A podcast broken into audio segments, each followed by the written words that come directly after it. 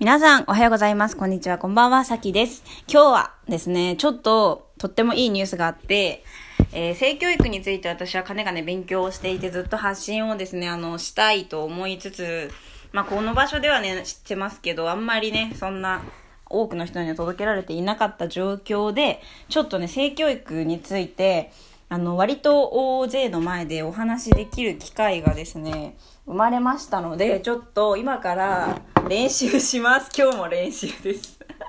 いつも、あの、聞いてくれる方ね、ありがとうございます。でも練習なんです。あの、まあ、その本番よりはまとまってはないと思うんですけど、ただ私の心の中とか頭の中はバーっとですね、言いますので、あの、私の思ってる性教育の問題点などは、あの、これを聞けば大体わかると思いますが、えっと、その本番に向けてってことで、ちょっとね、あの、ノートに書いたり、まとめたりするので、ちょっとそういう、あの、時間、空白の時間みたいなのができてしまうかもしれません。そのあたり、あの、ご了承いただける方のみ聞いてください。それでは始めます。え、私が性教育で、もうとにかくこれだけ、一、一個だけなんですよ、言いたいのは。コミュニケーションです。はい、コミュニケーションです。そういう性教育で私が一番言いたいのは。で、コミュニケーション。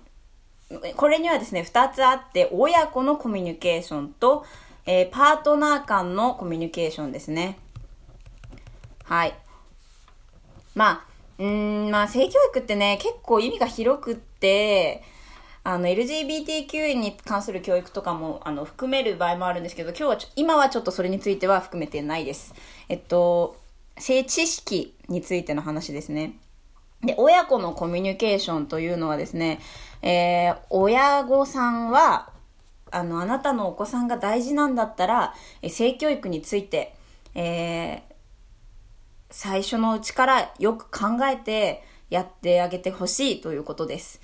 えー、で、なぜかというと、親、親御さんが家庭で性教育をしない場合、うん、おそらくその子はかなりラッキーだった場合を除いて、ちゃんとした性教育を学ばずに大人になってしまいます。えなぜかというと、まず学校にはあまり期待できません。学校は、えー、っと、カリキュラムを見ると、えー、セックスは、えー、しないものだと、そういうふうに言っています。あの、なので教えてません。えっと、セックスの仕方は教えません。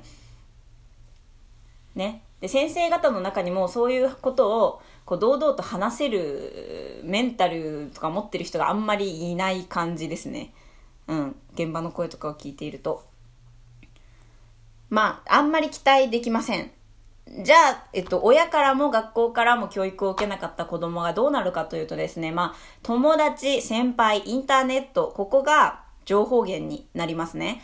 じゃあ、まず友達先輩は性についてめちゃめちゃ知っているのかというと、彼らだって、そんな、ちゃんと勉強した人いませんよね、多分ね。友達やインターネットから知っていると。ということで、彼らだって超性については未熟なわけですよ。じゃあ、インターネットはどうか。インターネット、まあ、膨大な情報あります。じゃあ、それは全部正しいですかっていうと、そうじゃないですよね。で、しかもですね、えー、アダルトビデオなんですけど、アダルトビデオを教科書にする方が大変多いと聞いておりますが、アダルトビデオは教科書にしては絶対にいけません。はい。えー、これはなぜかというと、アダルトビデオというのは見て楽しむために演出されたフィクション、ファンタジーだからです。そう。じゃあ、えっと、なんていうのかな。例えばそのうん状況はファンタジーだとしてもやっていることは同じだからいいじゃないかと思うかもしれないんですけどやっていることも違います。それはですねあの一徹さんという方が出している「セックスの本当」っていう本に詳しく書いてあるんですけどちょっとね今友達に貸していて手元になくて申し訳ないんですけどそちらに書いてあるんですけどえー、っととにかく見て楽しめるようになっているので、全部が激しいです。だけど本当に気持ちいいセックスっていうのは、は、激しくないセックス です。えー、大体の場合ね。うん。あの、クライマックスに向けて激しくなるのはいいと思うんですけど、最初から激しいセックスはね、気持ちよくないと思いますよ、私はね。うん。あの、いろんな本とか見ててもそうなんですけど。なので、まず、アダルトビデオを教科書にしてはいけないんです。じゃあ、やっぱり、子供たちは正しい情報はどこからも得ることができません。という結論になってしまうんです。家庭でやらない限り。うん。まずここを受け止めていただきたいので、えお子さんがいる方、また大事な、大事な子供？自分の子供じゃなくてもこの子大事だなっていう子がいる方はですね、えぜひ性教育を学んでほしいんです。うん。そうですね。で、えー、っと、まあ、性教育で大事なトピックスとしては、まあ、否認、あの、リスクがあるもの、知らないとリスクな、があるものとしては、否認の仕方だったり、え、感染症ですかね。これは具体的に大きなダメージがありますが、えー、それの他にこ、えー、正しいセックスの仕方を知らないと心が傷つきますよね。多くの場合は女性が傷ついてしまうんじゃないですかね。そして、あの、ちゃんとしたセックスのやり方わからないと、その二人の、そのパートナー二人の関係性も大きく影響があります。まあ、正しいセックスの仕方という言い方をしていますが、あの、厳密に言うと正しい仕方なんてないですけど、その、要はその2人ごとに違っていいんですけど、ただその、まあ、だからつまりはですね、ここもコミュニケーションです。そう、今コミュニケーション、まあ一番大事なのはコミュニケーションと言いましたで、一つ目として親子のコミュニケーションを挙げましたけど、もう一つはパートナーのコミュニケーションですね。うん。はい。で、えー、っと、ちょっとその話は置いといて、え避妊感染症について、一応学校でもやってるみたいですけど、なんかこう、私のね、受けた時は、本当に何の性知識もない状態で、その話をされても何にも理解ができませんでした。うん。だから、果たしてちゃんとその子供たちが全員が理解しているのかというと疑問です。でもし、あなたの大切なお子さんが理解していなくて、わからなくて、えー、妊娠してしまったり、感染症にかかってしまったら、あの、取り返しがつかないですよ、これは。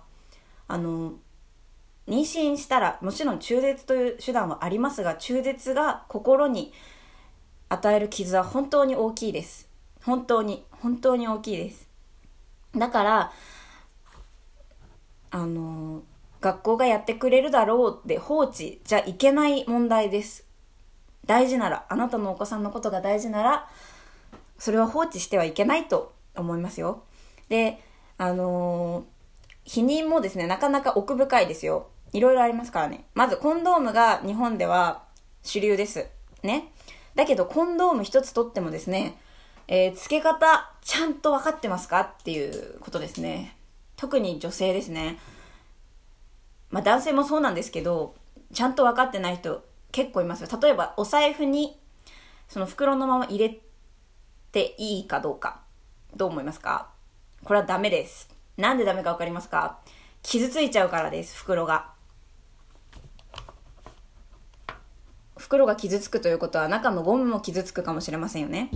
そうすると、精液が飛び出してしまうかもしれませんよね。だからダメなんです。お財布に入れたら。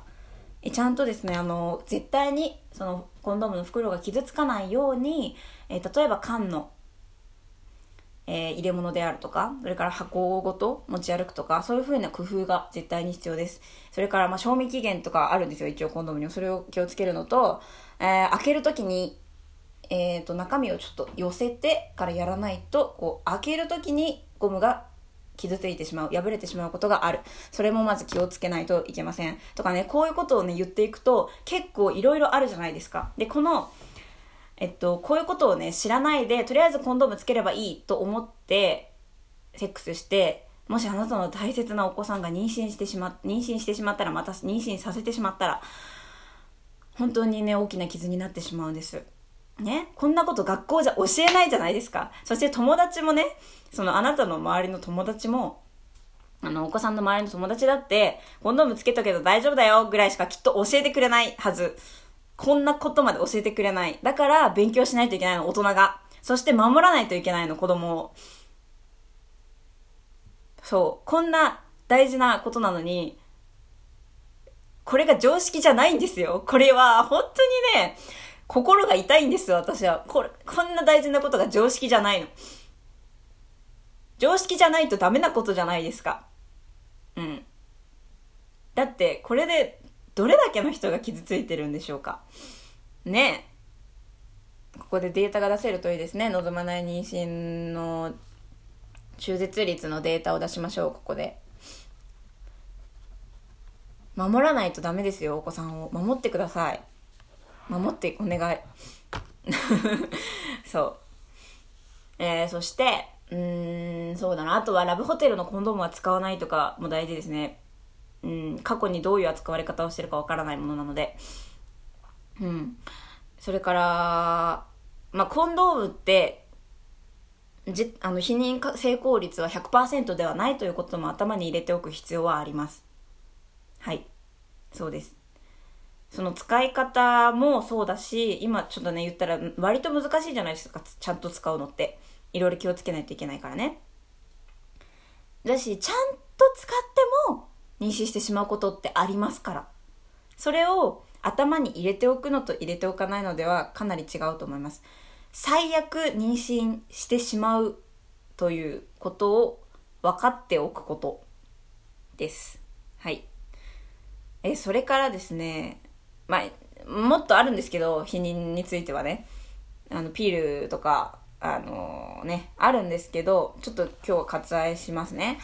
で、じゃあ次、感染症なんですけど、え、まず感染症は、あのー、男性がね、よくね、あの、感染症になったことないよって検査しないで言ってる方いますけど、あの、潜伏期間ありますからね。感染症って。で、感染症を防ぐためには、コンドームつけるしかないです。で、うーん、その、セックスだけが、なんていうのかな。正規と正規同士のセックスだけが感染症になるのではなくて、え口でする性行為も感染症になりますので、口でする際もですね、相手が感染症を持っている可能性があるのであれば、コンドームをつけなければ感染症リスクがあります。それをお互いに理解しましょう。うん。とかね、こういうことをさ、子供たち絶対知らないじゃないですか。それで感染症になったらどうすんの？ダメだよ。かわいそうだよ。かわいそう、本当に。だから守りましょう、子供をね。うん。そう。まあちょっとね、ちょっとその親子の話をちょっと先にさせていただくと、え、でもそんな話急にしても、なんか嫌われる、嫌われるっていうか、何言ってんだこいつってなるみたいなね、風に思われる、あの、親御さんいると思うんですけど、あのですね、こういう話はですね、もうね、生まれた時から、てかちっちゃいうちからするのがいいかなって思いますよ、私は。あのね、一番のチャンスは、ねえねえパパ、ねえねえママ、子供あの、僕はどこから生まれたの？とか、どうやったら子供ってできるの？って聞いてきた時、そういう子供ってその変な偏見もバイアスも、あの、性行為に対する、例えば汚いみたいな印象とか、そういうのもないわけで、そういう子にまっすぐ届けるんですよ。まっすぐ。まあ、そのまっすぐ届けるためには、えー、その自分自身に、自分自身の中にエセックスは汚いものとかじゃなくて、コミュニケーションの一つであるだとか命が生まれる素晴らしいものだとかなんかそういう、えー、ことをちゃんと信じていないとまっすぐは届かないですよ。子供だってちゃんと見てますから。だけどそそこで伝えるべきだと思う。まずそそういう時にちゃんとこう子供と性についてえ性のことは、えー、隠すべきことじゃなくて、まあ、もちろん人前でねベラベラと喋る喋るのが丸ってものじゃないけど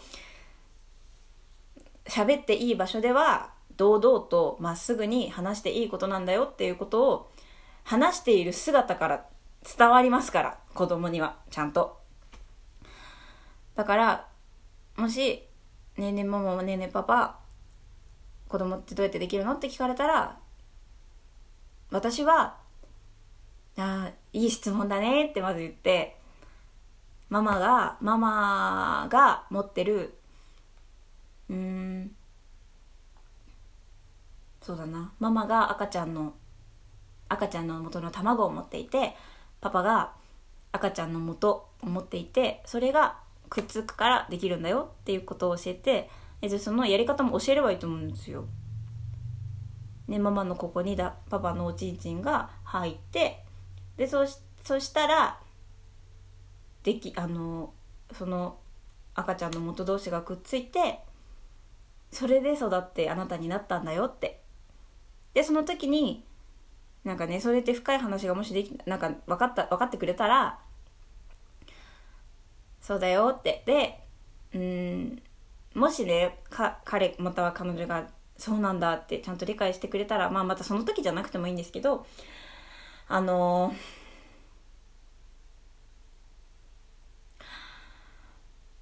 もしあなたにとても好きだなとても大切にしたいなっていう人ができたらあなたはかあのその相手に触りたくなるかもしれないと。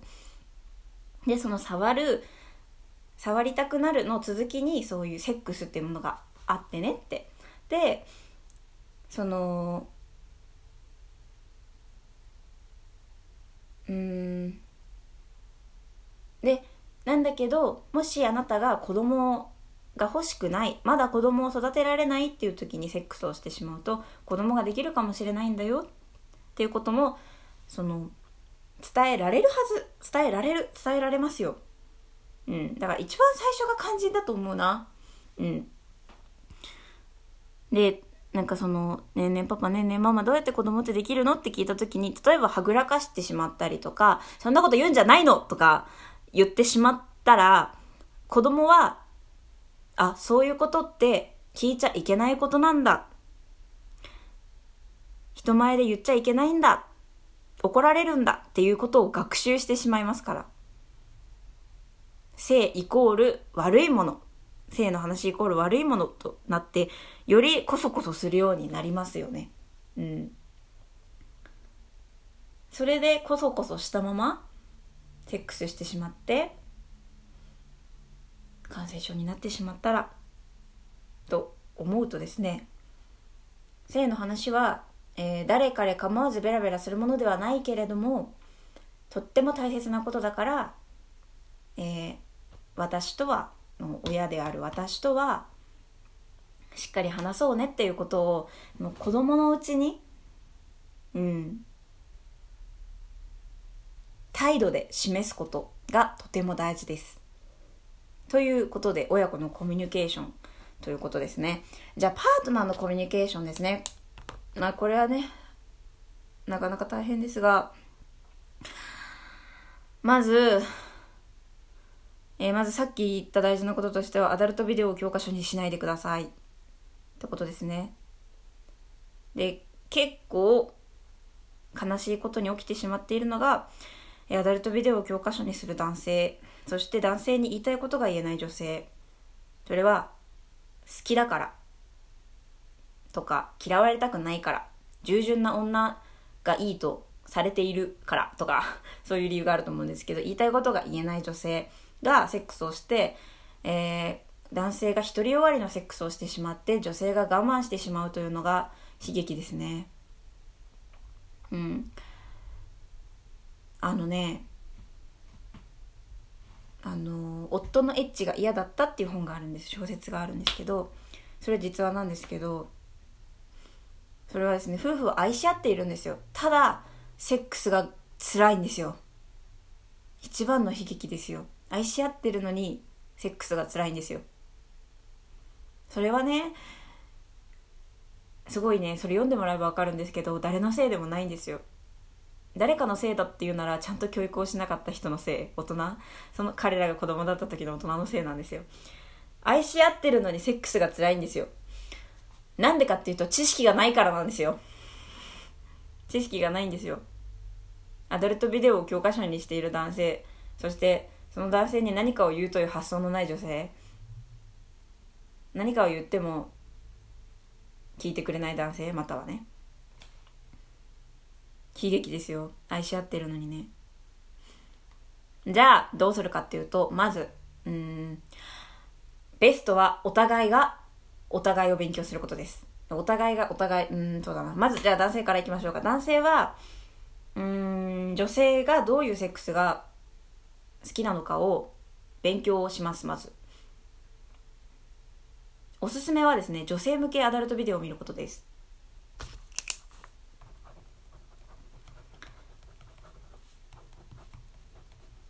女性向けのアダルトビデオを見ること。これが一番手っ取り早いかなと思いますね。えっと全然違いますよ男性のと。あのね超優しいし超ゆっくりだしすごい気遣いがあるしきちゃんとねここ大丈夫とか聞いてるしまあ雰囲気大事にしてる。それからセックスに至るまでのそうね、雰囲気、そう、そういうことかな。うん、を大事にしてる。で、あれを、その女性向けアダルトビデオを見ると女性が何を求めてるかってわかると思います。多分。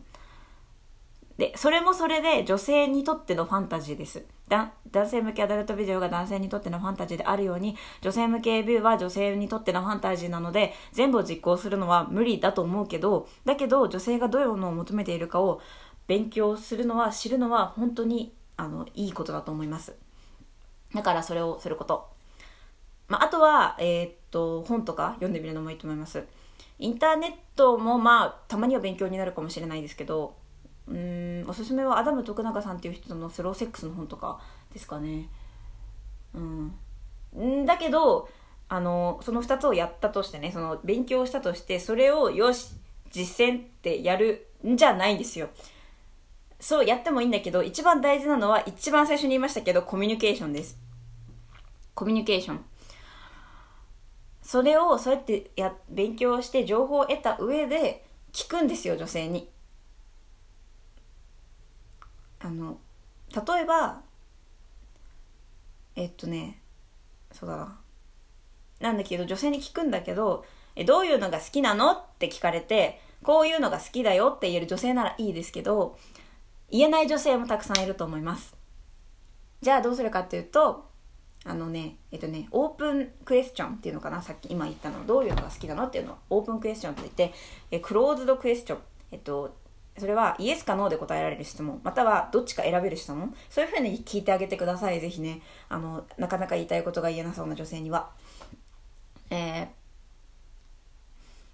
こうこういうのとこういうのどっちが好きとかこことここどっちが好きとかそういうふうに聞いてあげてほしくてその質問をするネタとして勉強してほしいんですよ。女性向け AV とか。でなんか例えばもしねそのアダム徳永さんとかのその本を買って一緒に見るのもおすすめですよ私は。なんかそのぐらいで性にオープンなカップルである方がきっとうまくいくと思います。うん。一緒に読んでこういうのどうとかあ、これいいね、やってみようとか、そんぐらいオープンでいいんじゃないって私は思いますけどね。まあ、要するに一番大事なのはコミュニケーションだということですよ。コミュニケーションです、コミュニケーション。はい、じゃあ男性目線の話はこんな感じでですね。はい、次、女性の、女性目線の話です。女性目線。女性。まず、パートナーが好きならば、えー、言いたいことを言いたいよね。言いたいこと言いたいですね言えるようになるのがベストです言えないそれでも言えない場合あるかな？うんいやでもね、言いたいこと言わないと辛いよ。だから言えるように頑張ってってことなんだけど、まずその言いたいことがわからない人。まずじゃあ言いたいことがわからない人のためにお話をさせていただきますね。えー、言いたいことがわからない女性。それはですね、あなたが自分のことを分かってないんです。自分がどういうふうにするのが気持ちいいのかを分かってないってことだと思うんですね。じゃあどうすれば自分のことが分かるのかというとですねそれはね自分で自慰行為をするしかないと思いますよ。うん。自慰行為とまで言わなくても自分で自分を触ってみることですね。自分で自分を触ってみてください。で自分で自分を触ってみてこういう触り方が気持ちいいなとかここが気持ちいいなとかそういうことを自分で知ってください。自分のことを知ってください。自分のことが分かったら相手に伝えられますよね。うんそう。でねそれがすっごく大事だと思うんですよ私は。私はね女性に、えー、自慰行為をねしてほしいなって思っててあのねしてみて嫌だったらしなくもう無理に続ける必要はないんですけどしたことなくてする人が変だと思うからなんかするすること自体が恥ずかしいと思っている場合はすごくもったいないと思います。あのバレないようにすればいいじゃないですか。私みたいにね人前で自慰行為について語らなくていいんですよ。ね。だけどあなたがあなたのことを知ることであなたの大好きなパートナーとのセックスは本当に向上するんですよ。私ねあの女性が自慰行為をしたことないカップルの、えー、性行為は地図のない迷路のようなものだと思います。うん。男性もねかわいそうですよ。結構多分。だってわからないもん。だって男性がね女性をごめんなさいね今異性間のセックスの話に限定して話しますけど男性が女性を触って女性が男性が女性を触って触ってもあの女性の反応でしか男性は分からないからあのもし女性がね無理をしてしまったらもう男性は分からないわけですよ。すごく大事で大好きで気持ちよくしてあげたいのに分からないんですよ。悲しいじゃないですか。だからそうね。まあもしね男性がそのその女性が分かっていないことが前提でとても優しく触ってあげてここはどうここはどうって聞いてあげるなら聞いてあげて聞いてくれるならあの必要ないかもしれないけどでもねやっぱり自声が一番早いですよ。自分のこと分かるのには。うん。そうですね。で女性が G 行為をするとその迷路に地図ができるんですね。うん。うんそう。でそれをあの伝えましょう男性に。こうこうこうしてって。言い方次第だからなんかなんていうの。あのこうしてよ。違うよ。って言うと男性傷ついちゃうけど可愛くこうしてって言えばいいじゃないですか。ね。嬉しいと思いますよ。多分。うん。こっちがいいとか可愛く言いましょう。うん。うまくやりましょう。そこはね女性ね。はい。っていうことですね。まあだから一番大事なのはコミュニケーションですね。なんかね私みたいにあのここまで性にオープンじゃなくてもいいですよ別に。ね。ただパートナーとの間だけでもはオープンでいてください。お願いします。うん。うん、何にも話さなくてもすっごい気持ちいいセックスできてるならそれでいいけどなかなかそうはいかないからパートナーとのパートナーとだけでいいから性に関してオープンでいてください。はい。そういう感じです。ありがとうございました。ああありがとうございました。あ30分。いや一番言いたいことは全部言いました。ありがとうございました。聞いてくださった方。それではまた次回お会いしましょう。YouTube とかも Twitter とかも見てね。それじゃあまたね。良い一日をお過ごしください。